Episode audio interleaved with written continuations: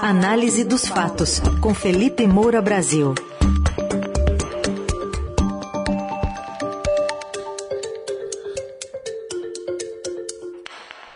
Hoje a gente vai falar por aqui sobre essa disputa aí sobre o comando da Petrobras, né? Incursões no Congresso para assinaturas de uma CPI para investigar a estatal e o protagonismo de Arthur Lira. Tudo isso a partir de agora com Felipe Moura Brasil. Bom dia, Felipe. Salve, salve, Carol, equipe da Eldorado FM, melhores ouvintes, sempre um prazer falar com vocês. Queria que você falasse um pouquinho dessa cruzada, especialmente do Arthur Lira, é, junto com, enfim, outros aliados ali dentro do Congresso, mas colocando-se à frente nessa disputa aí sobre a autonomia da Petrobras. É, primeiro para a gente entender o contexto, é preciso é, considerar o, a estratégia do presidente Jair Bolsonaro. Ele, obviamente, sempre quer colocar a culpa em todos os outros para se eximir de qualquer responsabilidade por eventuais crises, por período inflacionário, por qualquer coisa que afete a simpatia que o eleitorado possa ter por ele. Então, com essa última troca, é, forçada ali também pelo governo, na presidência da Petrobras, com o pedido de demissão do José Mauro Coelho, o Bolsonaro confirmou a estratégia eleitoral de continuar a fingir que a culpa da crise é sempre dos outros. Como se ele nada pudesse ter feito preventivamente para amortecer essa crise e como se o próprio governo não tivesse indicado todos esses últimos presidentes da companhia e seis dos atuais onze conselheiros. Lembrando que o Bolsonaro começou a trocar os presidentes em fevereiro do ano passado, quando era o Castelo Branco, depois trocou, é, botou o Joaquim Luna e Silva, né, e trocou é, novamente pelo José Mauro Coelho, que agora sai para a entrada do, do Caio, é, o nome completo dele, Caio Paes de Andrade, né, que aliás está com a própria admissão ali pelo Comitê de Elegibilidade, em, digamos assim, com alguma possibilidade de não ser aceito, né? Embora com toda essa pressão, eles possam dar um jeitinho, porque tem especialista dizendo que o Caio não preencheria os requisitos para o comando da empresa conforme a lei das estatais. Tem lá o artigo 17 exigindo experiência profissional mínima de 10 anos no setor público ou privado, na área de atuação da empresa, ou 4 anos ocupando cargo de diretoria numa empresa de porte similar. É, enfim, todo, todas umas regrinhas que vão ser avaliadas possivelmente até hoje. Então, é, o, o, Jair Bolsonaro sente que a eleição está chegando, daqui a pouco mais de três meses, e ele, com seu jogo de cena, busca uma forma de adiar os próximos reajustes dos preços dos combustíveis para depois da eleição. Já teve um que ele não conseguiu segurar durante todo esse processo aí de, de troca, então o Caio chegando agora, ele tem aí uns 30 dias, 60 dias para respirar, para ver como segurar os próximos eventuais reajustes é, durante esse período em que você teve a volta da demanda por combustíveis, com o arrefecimento da, da pandemia, na verdade, com a vacinação, contra a qual o Jair Bolsonaro, inclusive, lutava com toda a desinformação e a perversidade bolsonaristas.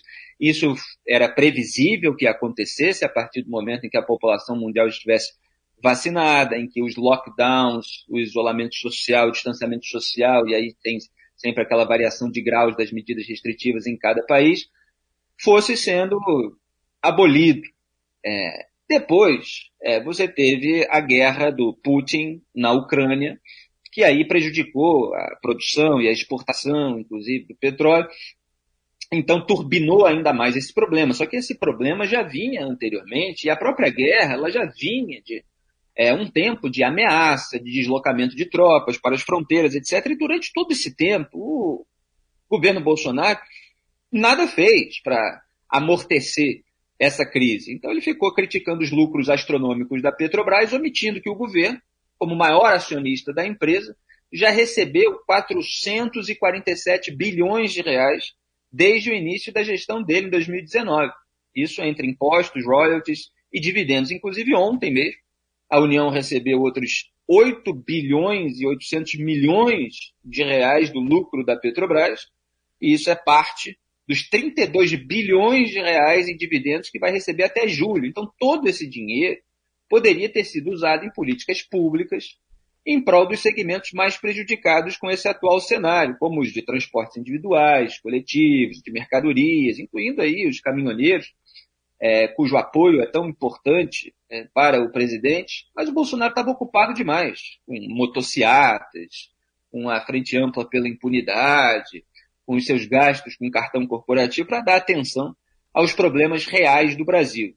E aí ontem, o presidente ainda disse lá em conversa com simpatizantes, que foi publicada por um canal bolsonarista, e ele continua é, é, incentivando a instalação de uma CPI na Petrobras. Quer dizer, ele disse assim: Eu estou acertando uma CPI na Petrobras. Ah, você que indicou o presidente, ele, ele fazendo a própria reação né, a essa iniciativa dele. Sim, mas quero CPI, ué, por que não? Investiga o cara, pô. Se não derem nada, tudo bem. Mas os preços da Petrobras são um abuso. Quer dizer, Jair Bolsonaro se colocando, portanto, é o que ele virou, o líder da oposição ao próprio governo. Isso que é o mais curioso, porque uma CPI, e ontem, inclusive, os próprios aliados vazaram para a imprensa, ela pode ser usada para o desgaste do governo pela oposição. A gente chegou num nível de loucura é, nesse debate político polarizado entre petistas e bolsonaristas, vários dos quais com as mesmas ideias, em que ambos estão lutando pela mesma CPI.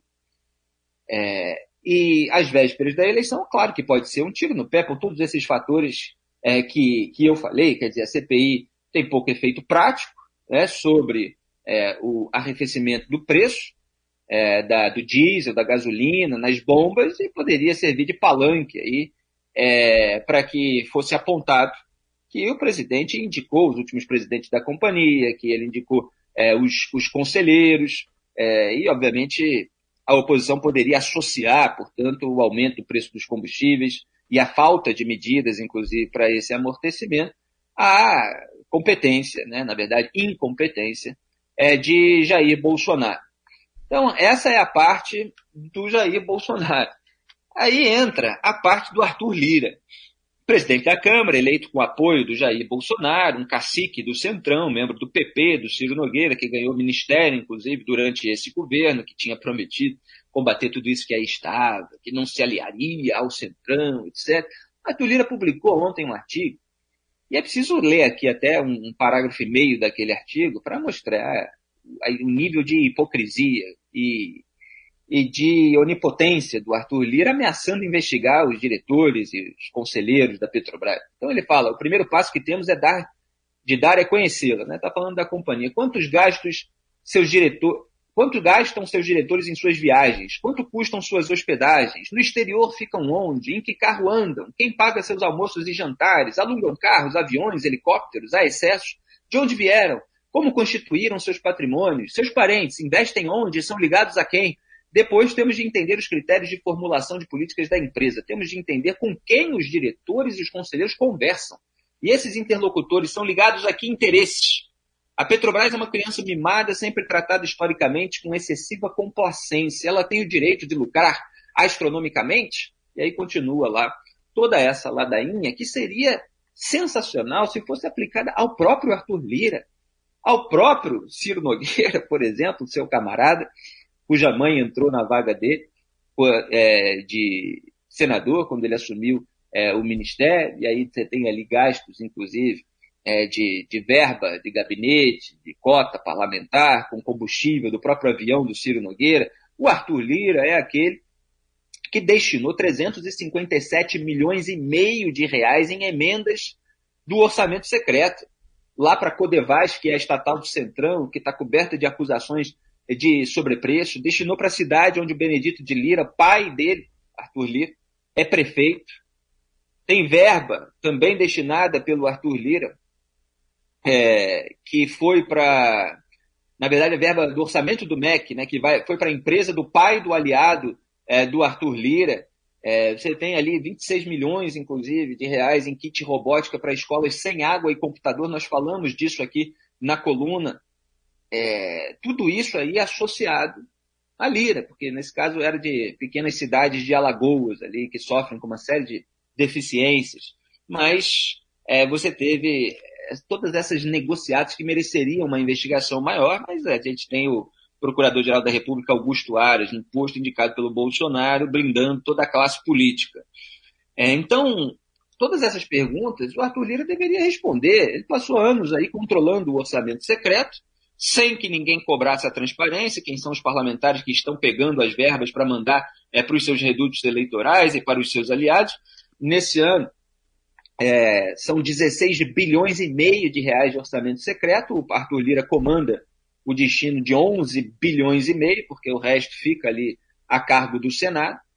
E ele parece estar fazendo, de certa forma, um jogo duplo nesse momento em relação à Petrobras. Porque a maior preocupação do Lira, para além da reeleição de Jair Bolsonaro, é a reeleição dele como presidente da Câmara. Então tem um lado aí que apoia a narrativa bolsonarista eleitoral é de culpar a Petrobras porque ele, é, Jair Bolsonaro e o próprio Arthur Lira foram, são, são né, é, incapazes de realizar efetivamente certas construções que deem resultado de médio e longo prazo.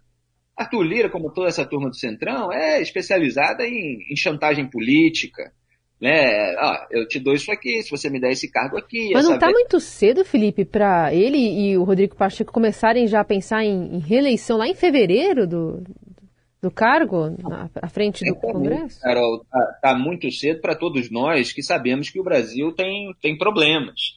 É, você tem, inclusive, aí. É, o, foi dobrado o número de famílias que estão à espera do, do benefício do Auxílio Brasil. Você tem é, 12 milhões de desempregados, essa inflação é, crescente, com todo o empobrecimento decorrente de tudo isso. É, só que para ele não.